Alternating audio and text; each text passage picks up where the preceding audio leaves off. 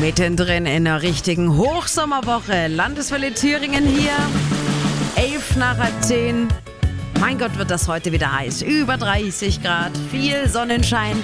Aber es macht so prinzipiell schon eine große Sommerfreude, wenn man nicht gerade arbeiten und sich konzentrieren muss. Wir ticken bei Hitze einfach immer ein bisschen anders. Das haben auch amerikanische Forscher jetzt schwarz auf weiß. Hitze macht das Denken schwer.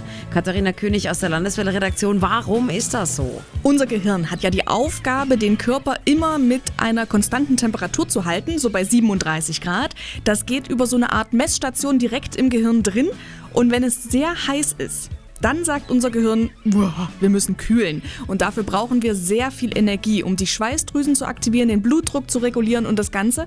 Das alles geht natürlich nicht spurlos an unserem Gehirn vorbei und dann wird das Denken halt eben auch langsamer. Hm, und kann man dagegen irgendwas tun, also dass einem das Denken nicht so schwer fällt? Also man muss seinen Körper da so ein ganz klein wenig austricksen. Ein Tipp, kennt man so aus den südlichen Ländern. Die Leute, die trinken bei der Hitze eher warme Sachen als kalte. Tee zum Beispiel. Durch die zusätzliche Wärme wird mein Körper dann ebenfalls wärmer, was aber wiederum dann die Kühlungsprozesse ankurbelt. Also wir schwitzen leichter und kühlen besser ab.